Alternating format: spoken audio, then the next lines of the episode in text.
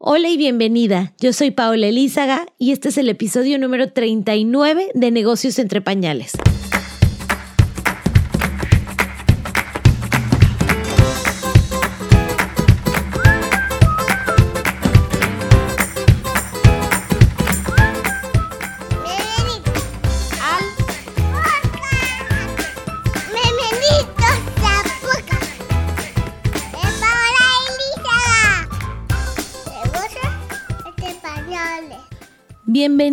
Un episodio más de Negocios entre Pañales, el podcast en donde puedes aprender todo lo que tiene que ver de negocio y maternidad, pero sobre todo cómo combinar esos dos temas de una forma que te haga sentir súper feliz. El día de hoy quiero hablarte sobre un tema que a nosotros las emprendedoras nos quita el sueño todos los días y es cómo genero contenido de calidad para mis redes sociales. Diariamente estamos entrando a las redes, viendo contenido, viendo qué hace la competencia y realmente eso nos quita mucho tiempo de nuestro trabajo real. El pensar en qué contenido realmente va a convertir a tus seguidores en clientes a veces no es tan fácil y es tanto lo que tenemos que postear que nos está quitando tiempo del día a día de nuestro negocio que realmente es lo que está pagando las cuentas. Después de escuchar a muchos de mis clientes hablarme sobre este problema, hablarme sobre lo difícil que era pensar en ideas nuevas, que no sonaran aburridas, que no sonaran a que ya lo habían hablado o que no sonaran iguales a las de la competencia, decidí crear un curso para ayudarlos en este proceso. Este curso se llama Content Bootcamp. Es un curso 100% online que puedes hacer a tu modo. Tiene videos, tiene tutoriales, tiene un montón de herramientas que te van a hacer la vida más fácil y lo puedes empezar a tomar hoy mismo. Está en mi página web que es paolaelizaga.com slash content bootcamp. Te aseguro que después de hacerlo, tu manera de planear el contenido para tus redes sociales va a cambiar por completo. Tengo alumnas que han generado el contenido de tres meses en una semana y de esta forma se han quitado ese pendiente de la lista pueden hoy en día enfocarse realmente en el contenido que les está haciendo la diferencia y no estar pensando en qué poner, cómo no ser aburridos y cómo realmente conseguir algo que vaya a traer más ventas. Es un curso de verdad bien sencillo. Quien sea que quiera generar mejor contenido para sus redes lo puede tomar y estoy segura que te va a servir mucho. Caro, una de las alumnas del curso, comentó esto después de tomarlo. Pau, la verdad es que nunca me esperé algo tan completo, inspirador y útil por un precio tan bajo. Superaste todas mis expectativas. Me encanta la forma de enseñar que tienes tan clara, directa al punto y fácil de entender. Quedé muy contenta y además me encantó la comunidad del grupo en Facebook. En poquitos días ya he visto cambios y sobre todo me ayudaste a organizarme mucho mejor y eso para mí es invaluable. Elena, de Elena's Healthy Ways, comentó, me encantó el Content Bootcamp de Paola. Quisiera que nunca se hubiera acabado. Todo lo que aprendí es muy práctico y concreto para lo que necesito. Las lecciones, las aplicaciones sugeridas, el grupo de Facebook, etc. El bootcamp me ayudó muchísimo a organizarme y a bajar mi nivel de ansiedad con referencia al contenido de mis redes sociales y blog. Con lo que aprendí, dedico menos tiempo a mis redes, pero soy más efectiva. Esto me permite dedicar más tiempo a mis clientes y a mi especialidad. Y bueno, estos son solo algunos comentarios de las más de 150 emprendedoras que ya han tomado el Content Bootcamp. Lo puedes iniciar hoy mismo apenas comiences, vas a tener acceso a un grupo de Facebook en donde además podrás conocer a otras emprendedoras que como tú están viendo todos los días cómo hacer su contenido mejor y cómo crecer sus marcas a través del mundo digital. Para inscribirte, visita paolaelizaga.com slash content bootcamp o bien visita mi página que es paolaelizaga.com y dentro de la sección de cursos te va a aparecer. Y bueno, te dejo con un episodio más de negocios entre pañales para seguir aprendiendo cómo hacer mejor ese balance entre la maternidad y tu emprendimiento. Hoy en negocios entre pañales tengo una invitada que desde el día que la conocí me sorprendió muchísimo.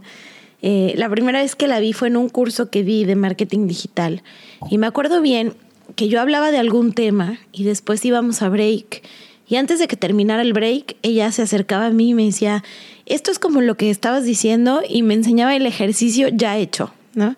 Eh, fue de las pocas personas que salieron del curso con muchísimas ideas ya implementadas y, que siempre veo en constante crecimiento. Empezó siendo chef, de ahí se convirtió en health coach, de ahí eh, le nació un amor por la fotografía y por el food styling y fue combinando todas sus pasiones dentro de su emprendimiento que se llama Happy Verde. Es una marca que se dedica a llevar comida sana tanto a adultos como a niños a través de jugos, de opciones de snacks, de detox. Y bueno, sobre todo es una marca que, que me ha encantado porque no solamente es hablar de nutrición, sino que habla de todo lo que hay detrás de una buena, de una buena nutrición. Cómo implica el que cambia tu estado de ánimo, por qué llegó ella a eso, por qué buscó la nutrición como un aliado. Eh, Vivi también habla de muchos temas que la ponen muy vulnerable en las redes, pero que también te hacen entender realmente de qué está hecha la marca. Te hace conectar con la marca, te invita a que no solamente eh, pues compres un jugo, sino compres una forma de alimentarte, una forma de ver la nutrición. Y, bueno, esto me encanta. Así que, Vivi, bienvenida a Negocios entre Pañales. Gracias por estar hoy con nosotros. Pau, mil gracias por tenerme aquí. Estoy súper emocionada y espero que a todos les guste. Gracias por escucharnos. Vivi es eh, mamá, es emprendedora, es estudiante, es fotógrafa, es multifacética. Y, bueno, a mí me interesa mucho eh, que platicara con nosotros porque, eh, bueno, es alguien que, que, no solamente tengo presente todas las mañanas en los juguitos que me tomo para Nicolás, sino que además es alguien que me ha inspirado mucho con su forma de, pues, ver, ver la fotografía, su forma de ver las fotos, pero bueno, comienza tú, Vivi, contándonos un poquito quién es Vivi como emprendedora, quién es Vivi como mamá y un poco cuál fue tu, trayecto de llegar hasta donde estás hoy con tu emprendimiento. Eh, bueno, esta es una historia un poquito larga. Ojalá estuviéramos en un cafecito tomándonos una copita de vino. Pero bueno, em, creo que todo comenzó cuando me gradué de la escuela un poquito antes, em, yo soy súper alérgica a las nueces desde que nací. Sufro de alergias severas eh, y anafilácticas. Em, no sé si todo el mundo conoce el término anafilaxis. Es una reacción potencialmente mortal.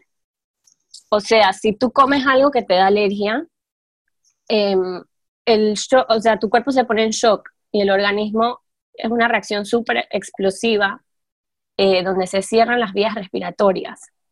Entonces, em, desde chiquita pues tuve que madurar em, en el sentido de pues estar súper pendiente de cada cosa que comía.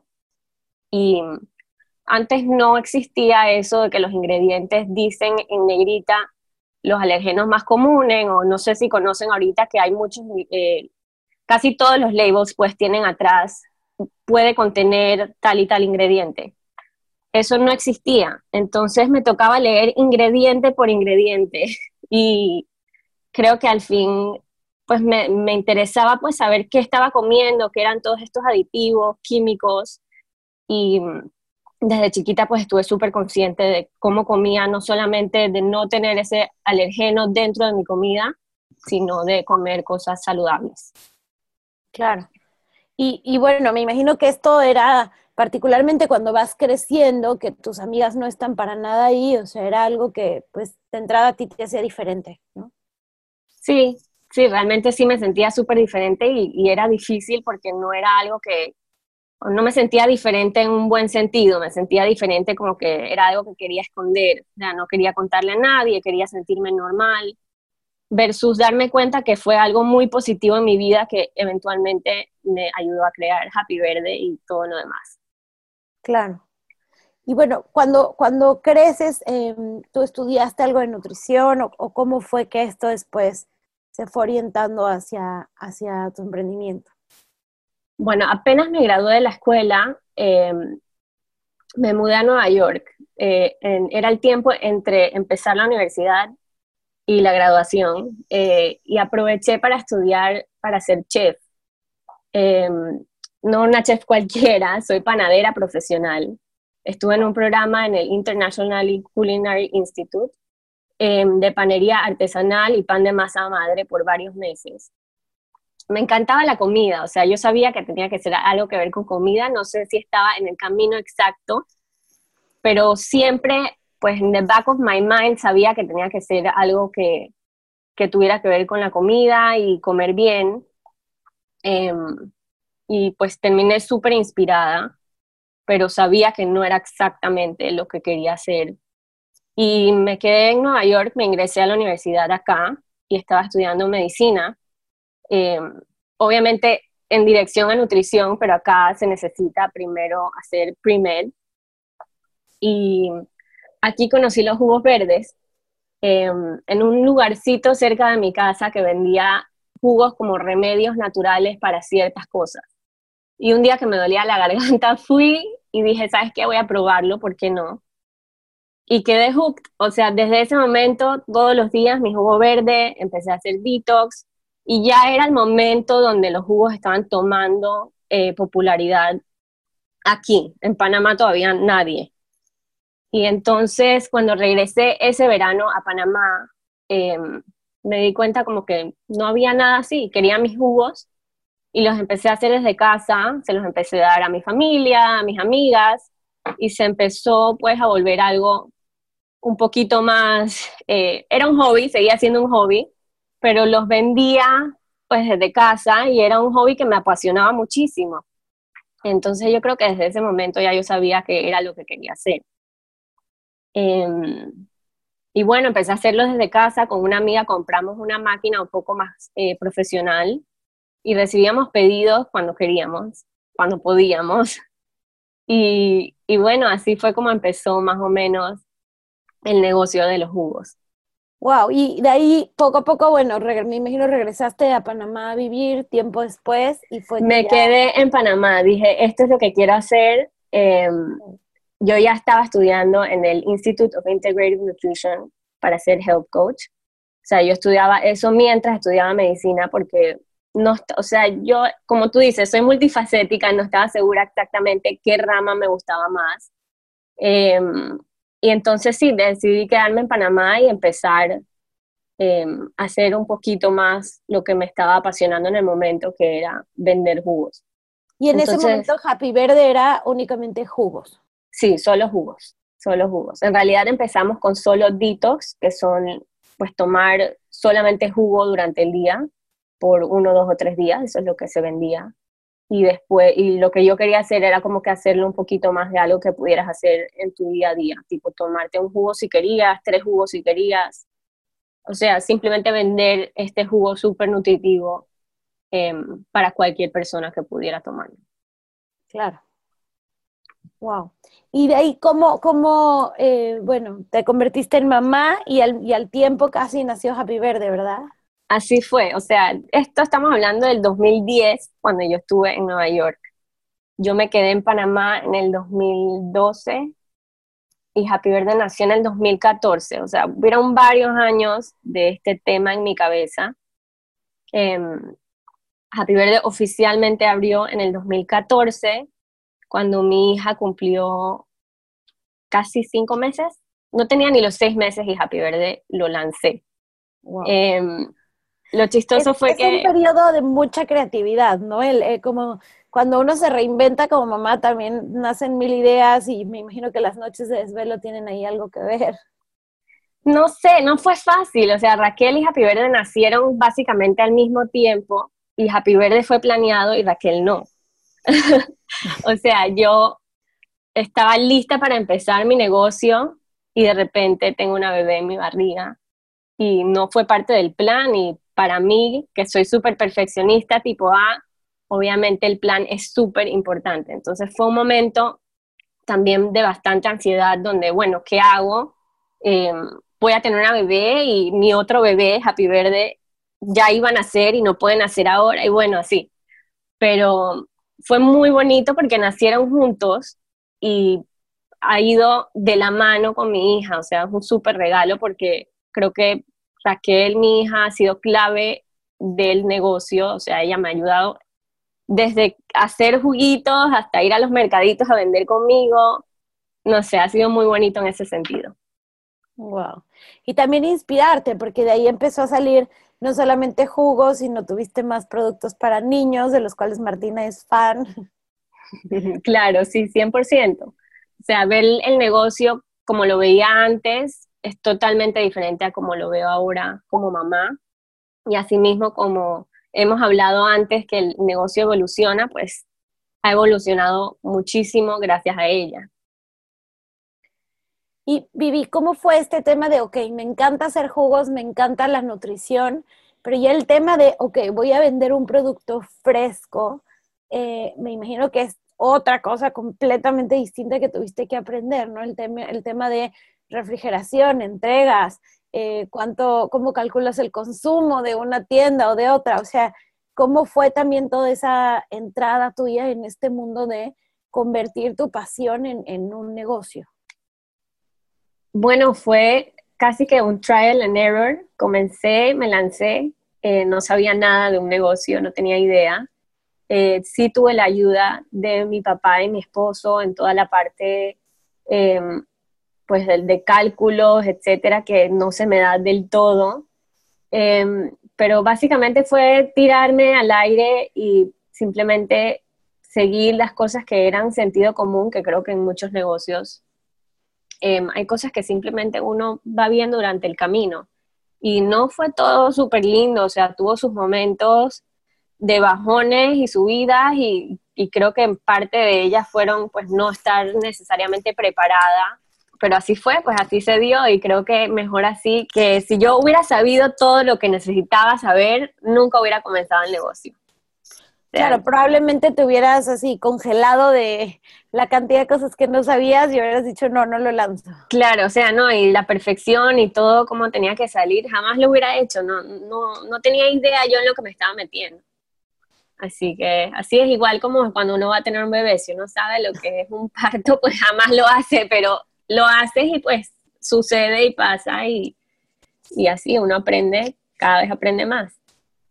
Sí, me gusta esta forma de verlo, de no pensar tanto las cosas, porque a veces, a veces si pensamos y planeamos, no sale como planeamos. Es verdad. Y, y luego todo ese tiempo que invertimos y eso que nos preocupamos realmente no sirvió para nada creo que tiene sus pros y sus contras. O sea, hay muchas cosas que me hubiera encantado saber de antes, que me hubiera ahorrado muchísimo tiempo, pero como es mi personalidad, sé que lo mejor fue hacerlo así, o sea, lanzarme. Bueno, y te preparaste también en lo que tú sabías que, que era importante que te prepararas, ¿no? Por ejemplo, en las recetas, en las combinaciones, en la nutrición, en, en cómo comunicar eso. O sea, al final, eh, digamos, tú estabas siendo experta en un área y, y bueno, sí, como cualquier emprendimiento necesita de otras áreas, pero uno tampoco puede tener 20 mil sombreros. Claro. No, y por eso creo que también es importante tener personas con quien asesorarse, em, que sepan pues todas estas cosas que, que, uno realmente ni siquiera piensa que existen o que te ayudan y te they give you support en todas esas áreas que no, necesariamente te gustan incluso, porque hay cosas que a uno simplemente no, le gustan hacer y tienes que delegar. Claro.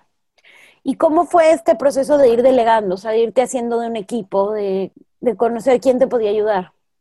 Bueno, empecé solita, solita, o sea, hasta el branding lo hicimos entre yo y mi hermano y, los stickers y todas las cositas que eran detallitos, pues totalmente sola, incluso em, también fue difícil esta parte que no mencioné anteriormente con mi hija. Em, yo empecé a trabajar cuando ella no había cumplido ni los seis meses. Y yo de venir a estar con ella todo el día, a irme de casi las 5 de la mañana hasta las 7 de la noche porque me iba a comprar los vegetales a las 5 de la mañana, em, hacía los jugos, lavaba hasta que entregaba. Em, sí, fue un proceso totalmente, como dicen, a one woman show. Hacía yo todo. Y, bueno, o sea, empezar a delegar las cosas también era difícil para mí porque yo creía que nadie lo iba a hacer como yo. Entonces, pues bajar la guardia un poquito en ese sentido y aprovechar y contratar personas que me ayuden no solamente a hacerlo mejor, sino que tener tiempo pues de estar con mi hija y de tener tiempo para crecer el negocio y pensar y tener esa creatividad de, seguir haciendo cosas nuevas. Claro.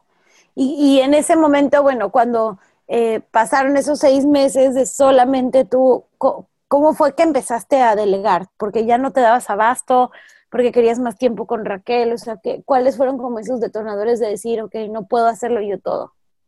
Empecé a darme cuenta que no estaba disfrutando el negocio, o sea, de hacer algo que me apasionaba tanto, que amaba con toda mi alma, a tirarme al sofá y decir, no puedo más, o sea, no me gusta, no lo estoy disfrutando.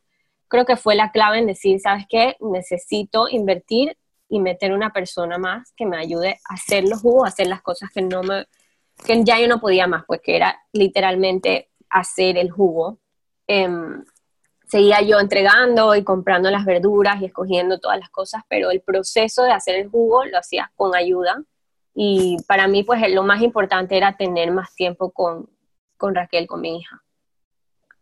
Claro, y es, y es algo que escucho frecuentemente, ¿no? Cuando el emprendimiento crece, a veces lo que nos gusta es eh, pues el área tal cual de inventar recetas o de tomar fotos o de mercadearlo, pero está lleno de tantas actividades que no nos gustan y, es este encuentro con, uno mismo de decir, wow, acabo de construir algo que no estoy disfrutando.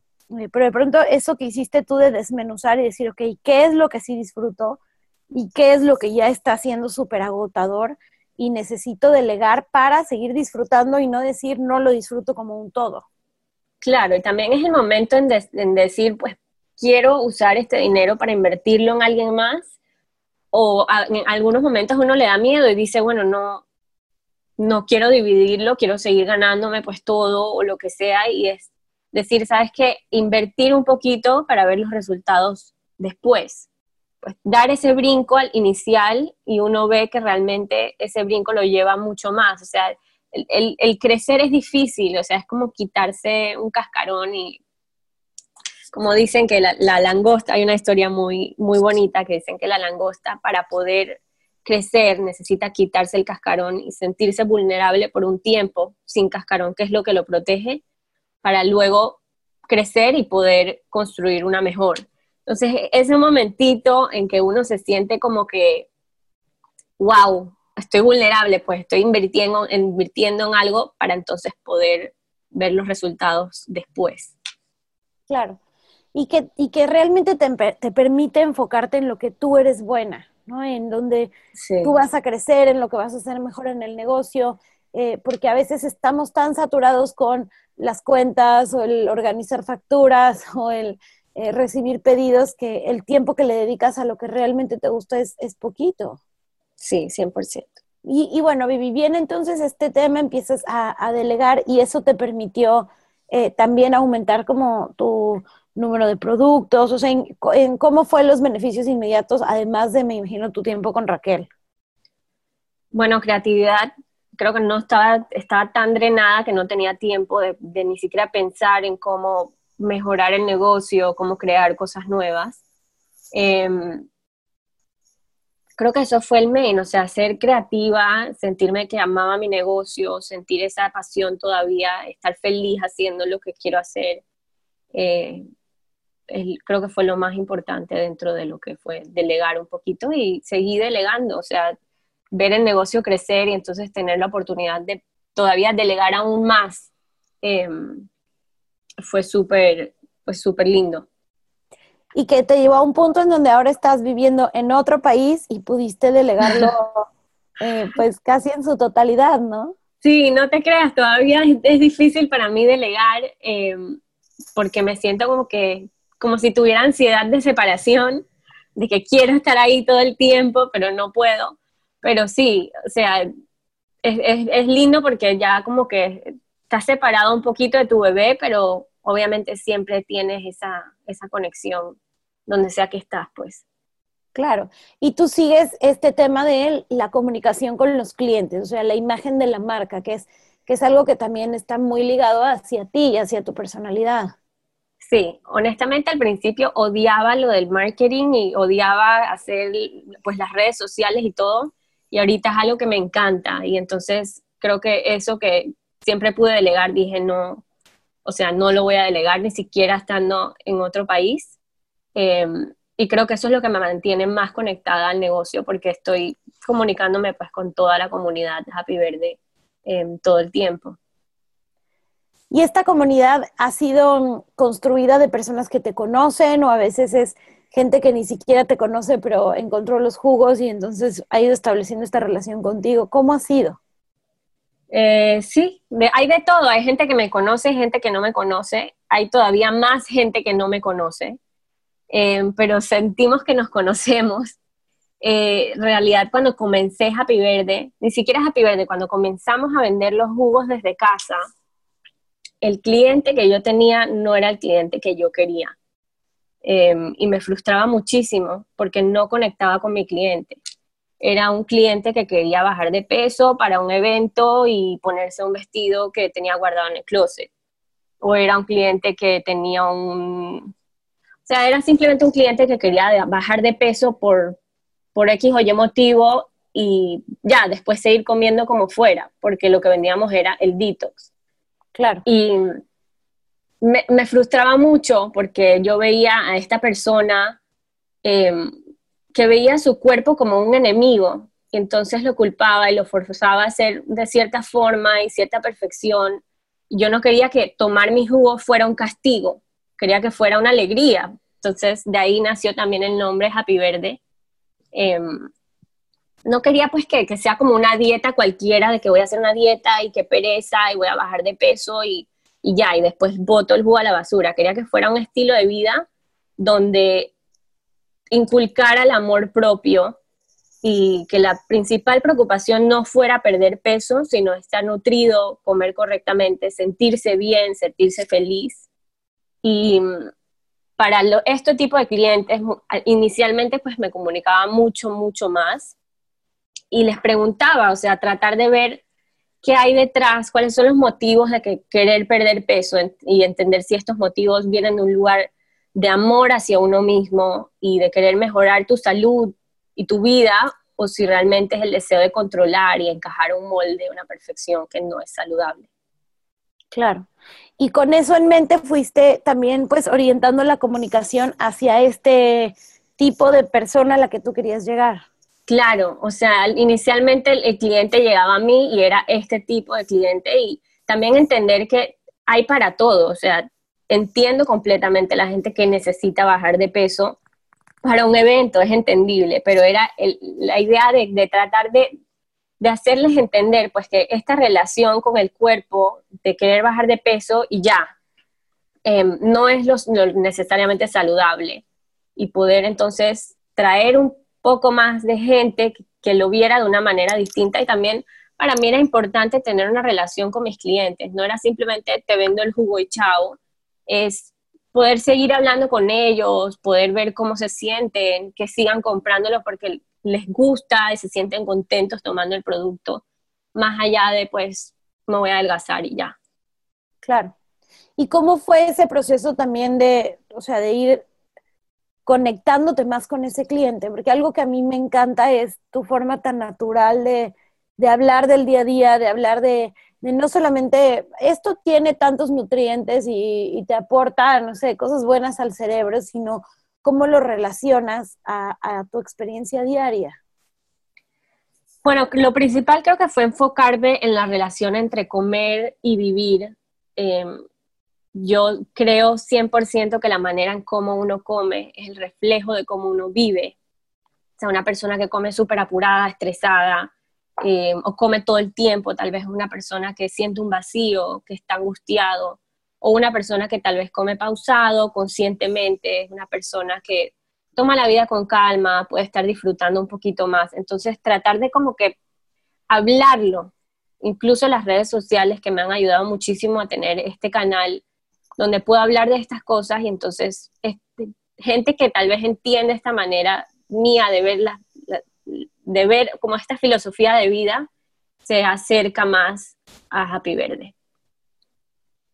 y tú en un momento iniciaste solamente hablando de la marca per se, pero tomaste una decisión de sí darle este lado personal, o sea, sí empezar a hablar tú, eh, pues cara a cámara, sí empezar a compartir tus experiencias personales, a ser vulnerable.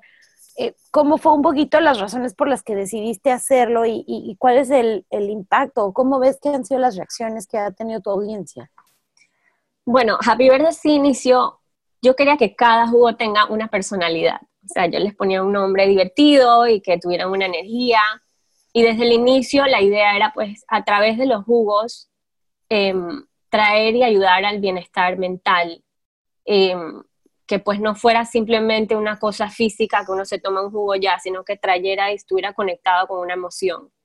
Em, o sea que desde el inicio yo sí tocaba estos temas más no lo hacía cara a cara. Para mí era muy difícil porque habían ciertas cosas que todavía era como una herida abierta, o sea, tipo hablar de mi ansiedad o hablar de cosas que, que para mí mostraban vulnerabilidad, eran capaces en ese momento, me sentía un poco insegura y no sé, empecé a hacerlo y al revés, me sentí como que no era que yo quería llamar la atención, me daba miedo que pues se confundiera entre oye, Vivi está haciendo esto para llamar la atención o para que, qué lástima me da o whatever. Era más como, ¿sabes qué? Hacerle a la gente ver que, que no es algo no normal, pues que es algo normal y que hay gente como tú y sentirte conectado y hablar del tema de, de la salud como no algo solamente físico, sino algo totalmente emocional también y que y has recibido respuesta como de gente que puede conectar con eso, de gente que más bien dice, wow, no me había dado cuenta que, que para esto también era la salud, cómo ha sido pues la, la, conexión que has generado. Sí, totalmente, o sea, muchísima gente que pues me escribe, sabes que, wow, me encanta saber que hay alguien como yo, que no, lo que siento no es una locura.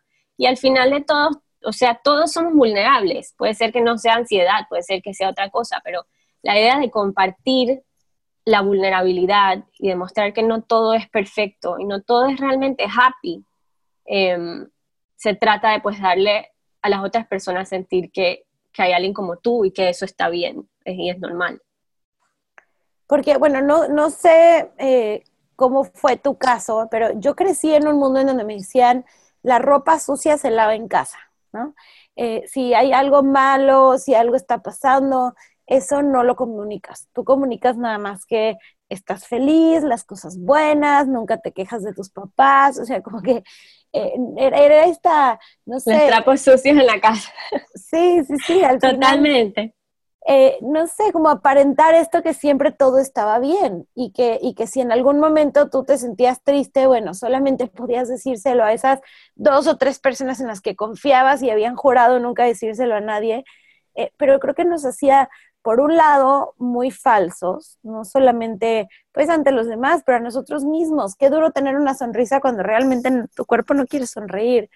Eh, y por otro lado, este tema como de veías que todo el mundo era perfecto y tú eras la única persona que no era perfecta, pero realmente es que nadie es perfecto y todos estábamos en este juego de, fingir.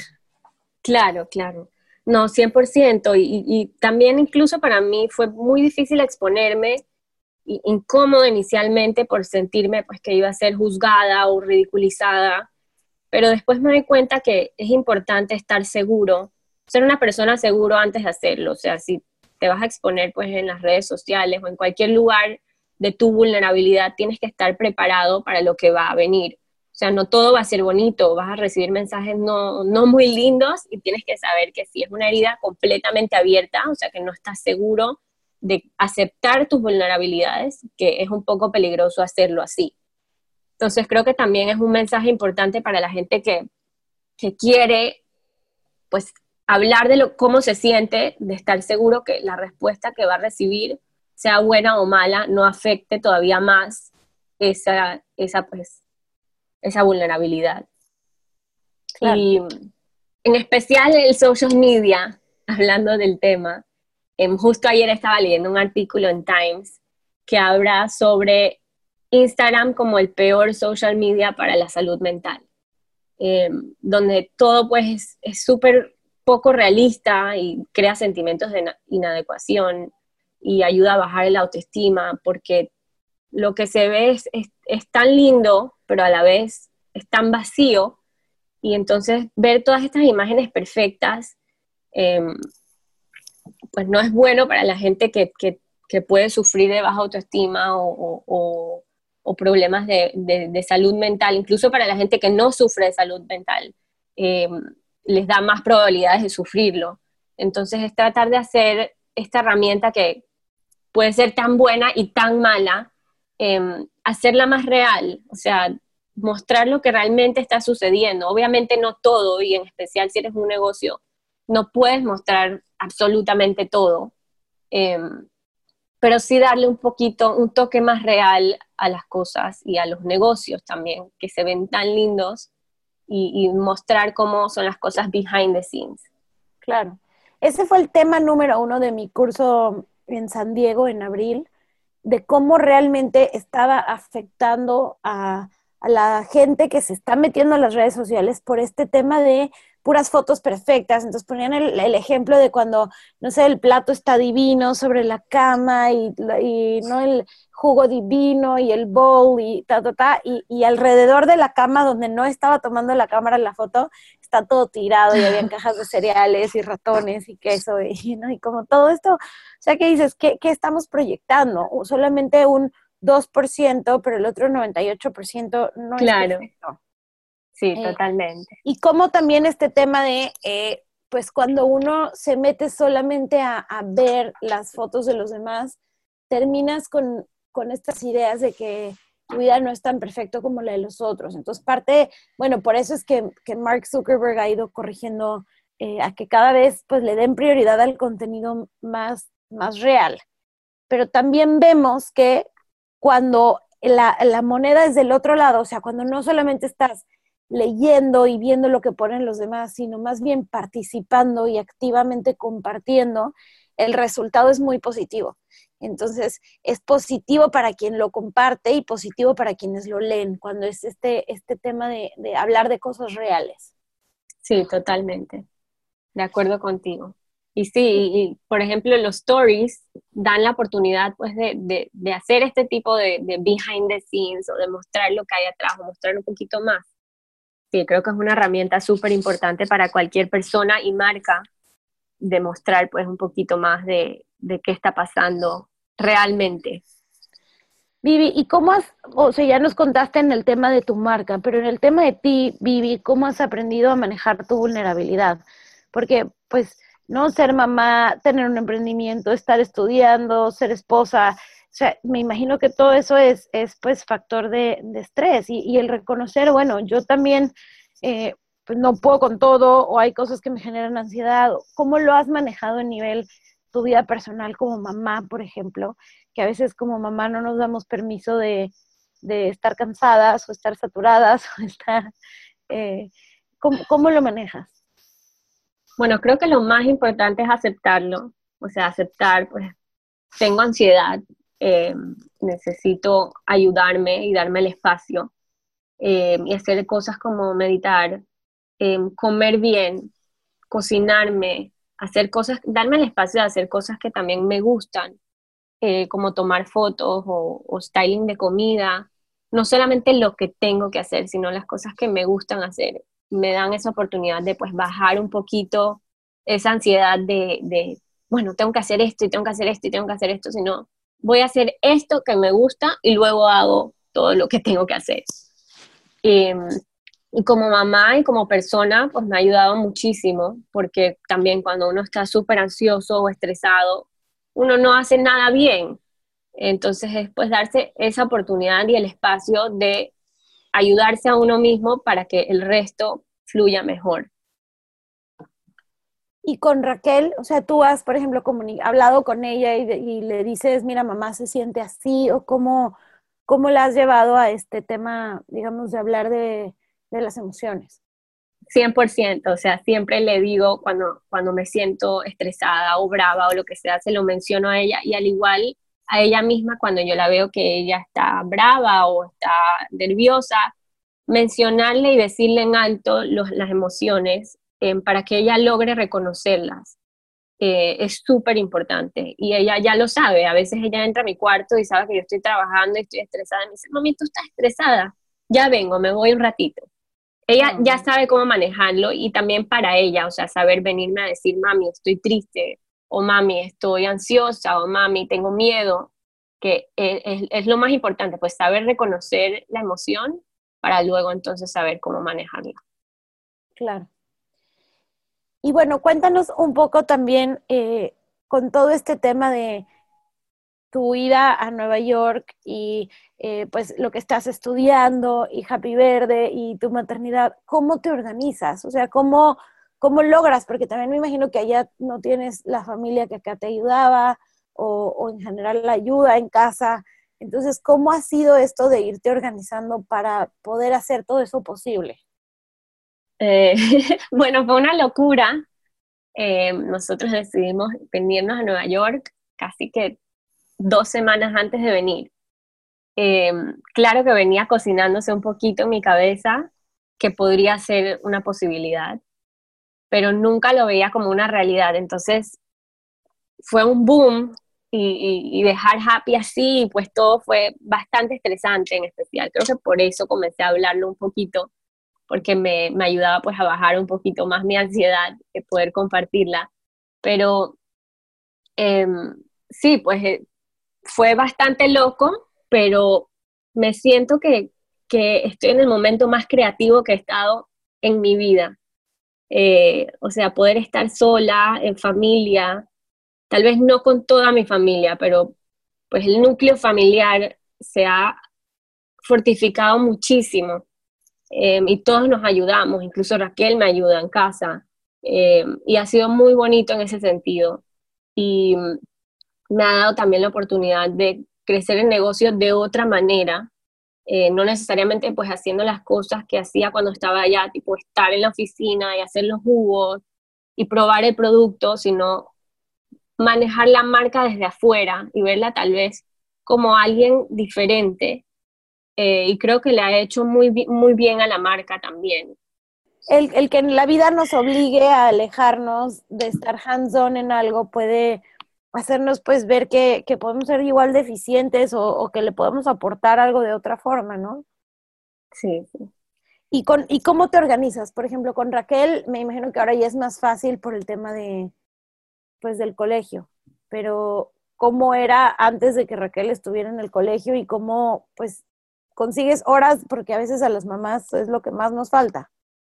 No, siempre me falta el tiempo, eso es algo que ya aprendí a vivir con eso. Pero ella va a la escuela en las mañanas, que es el momento donde estudio, y después la recojo y en casa me organizo para que ella, ella me ayuda mucho, en realidad e, es, es lo máximo. Ella le encanta jugar sola, entonces ella va a jugar sola y yo trabajo y, luego estamos tiempo juntas. O sea, me he organizado para tener las mañanas para mí y las tardes para ella y también para mí. Y entonces también enfocarme un poquito más en calidad versus cantidad. O sea, el tiempo que estoy trabajando, darle calidad, el tiempo que estoy con Raquel, darle la calidad. Eh, no es necesariamente el tiempo, sino el quality. Exacto, no es decir estoy seis horas pegada a ella, sino decir, bueno, estoy, estoy menos, pero cuando estamos hacemos algo que realmente nos sí, estamos al 100%, así es. Bueno, y para que las mamás que nos escuchan no digan, ¿cómo le hace? Raquel ya tiene cuatro años, ¿no? Cuatro sí, sí, medio. Sí. Porque las mamás de uno y medio seguro dicen, pero mi hijo no me deja ni ir al baño sola. No, no, sé, no hubiera sido lo mismo. Creo que fue el momento perfecto para poder hacer eh, este leap de venirnos un tiempo, porque ya ella está suficientemente madura para entender también lo que está sucediendo y para crecer también con el, pues, el, el, viaje. Claro. Em, sí, no, no hubiera sucedido si tuviera un año y medio. Con bebés chiquitos, eso no hubiera existido jamás. se puede, se puede, pero, pero hubiera sido más complicado en el sentido de que poder pues el tiempo que ella está en, la escuela es muy importante para mí. Claro, y porque al final entre más chiquitos, más dependientes, y es la, la, la, ley de la vida. A partir de que ellos tienen dos, ya notamos eh, pues poco a poco un, deseo de, estar en el mundo y de, apropiarse de él con sus propias eh, manitas y, con su propia personalidad, pero antes de eso sí nos necesitan mucho. Claro, claro, sí, la independencia, pues. Eh, tiene que ser un momento donde ellos puedan también tener sus espacios.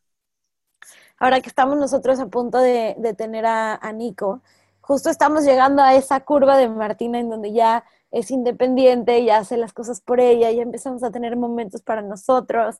Y entonces me dice mi esposo, qué chistoso todo esto, ¿no? Como ya, ya estábamos llegando así como al momento de, de we're free, no we're free, pero ya tenemos más tiempo para nosotros y otra vez vamos de lleno hacia... Se te acabó la fiesta. Exacto, además pudimos probar como que las dulzuras de, wow, pudimos leer un libro en la playa y ella jugó sola, ¿no? Eh, y, y, ahora es como, ajá, y en dos meses no lo vamos a tener. Claro, no, pero igual es, igual de lindo, ¿no? Y sí. es, así mismo como el negocio, pues de que yo le pude dar esa independencia a Happy Verde en este momento, también siento que se lo, o sea, que Raquel me lo está pidiendo, que también es difícil para una mamá, como que, ¿por qué no quieres estar conmigo todo el tiempo? Claro, pero, claro. y también el saber que, que todo, o sea, todo es un, no, no, es siempre lineal. Hay veces que van a necesitar más, hay veces que van a necesitar menos, o el simple hecho de ya, de ya saber hacia dónde van las cosas da muchísima tranquilidad. Claro, sí, así es. Así es, todo, todo tiene su momento y su espacio y incluso a los cuatro años, claro que lo necesitan a uno al 100% y se enferman y, pues todo es igual, son hijos. Claro. Pero, pero sí es importante también entender cuándo ellos quieran o necesiten ese espacio y cuando no, realmente estar ahí y, y poder estar ahí para ella también ha sido súper importante para mí. O sea, cuando llegamos, que fue muy duro para todos, y ella comenzó su escuelita y pues estaba empezando algo con un idioma que ni siquiera conocía, para, mí fue muy importante pues, pausar un poquito todo lo demás y decir, voy a estar para ella desde que llega hasta que se duerma. Claro. ¿Qué era lo que ella necesitaba? Entonces, simplemente estar viendo qué es lo que necesitan los hijos o el negocio o lo que sea y, pues manejar el tiempo de acuerdo a eso. Y qué rico poder tener la flexibilidad de decir, bueno, en este momento le doy más prioridad a este aspecto de mi vida y cuando ya eso esté, digamos, un poquito bajo control, me dedico a otra, a otra área eh, y, bueno, ir, ir pues manteniendo cada bola en el aire eh, en el momento en el que cada una lo necesita. Sí, creo que eso es lo, bueno de ser, el, eh, pues ser tu propio jefe, ¿no? Em, poder organizar tu tiempo como sea necesario, que no, no siempre significa pues que todo va a estar perfecto, muchas veces es sacrificar alguna cosa por otra, pero poder priorizar. Claro. Vivi, gracias por todas estas eh, palabras y lecciones que, que, nos has dado en este podcast. En verdad por favor, gracias por tenerme aquí. No, estoy segura que todas las que lo escuchen, bueno, quedarán felices. Vamos a ponerles aquí en las notas del episodio eh, cómo pueden estar más en contacto con Vivi Happy Verde, que bueno, en Instagram es arroba Happy Verde y la página también, ¿verdad? Eh, happy verde no, happy-verde.com. Happy-verde.com. Buenísimo. Súper. Pau, pues, mil gracias y me encantó escucharte y hablar contigo y espero que a todos pues les guste. Eh, de verdad que, un súper honor estar en tu podcast, que me encanta. Eh, gracias siempre. A ti. Gracias a ti por todas estas palabras y bueno, por inspirarnos tanto. Me, me llevo muchas grandes lecciones, empezando por él. A veces hagamos todo lo que nos apasiona y, sin querer, sin querer pensarlo todo tanto, porque si lo pensamos a veces las cosas no nos atreveríamos. Así es.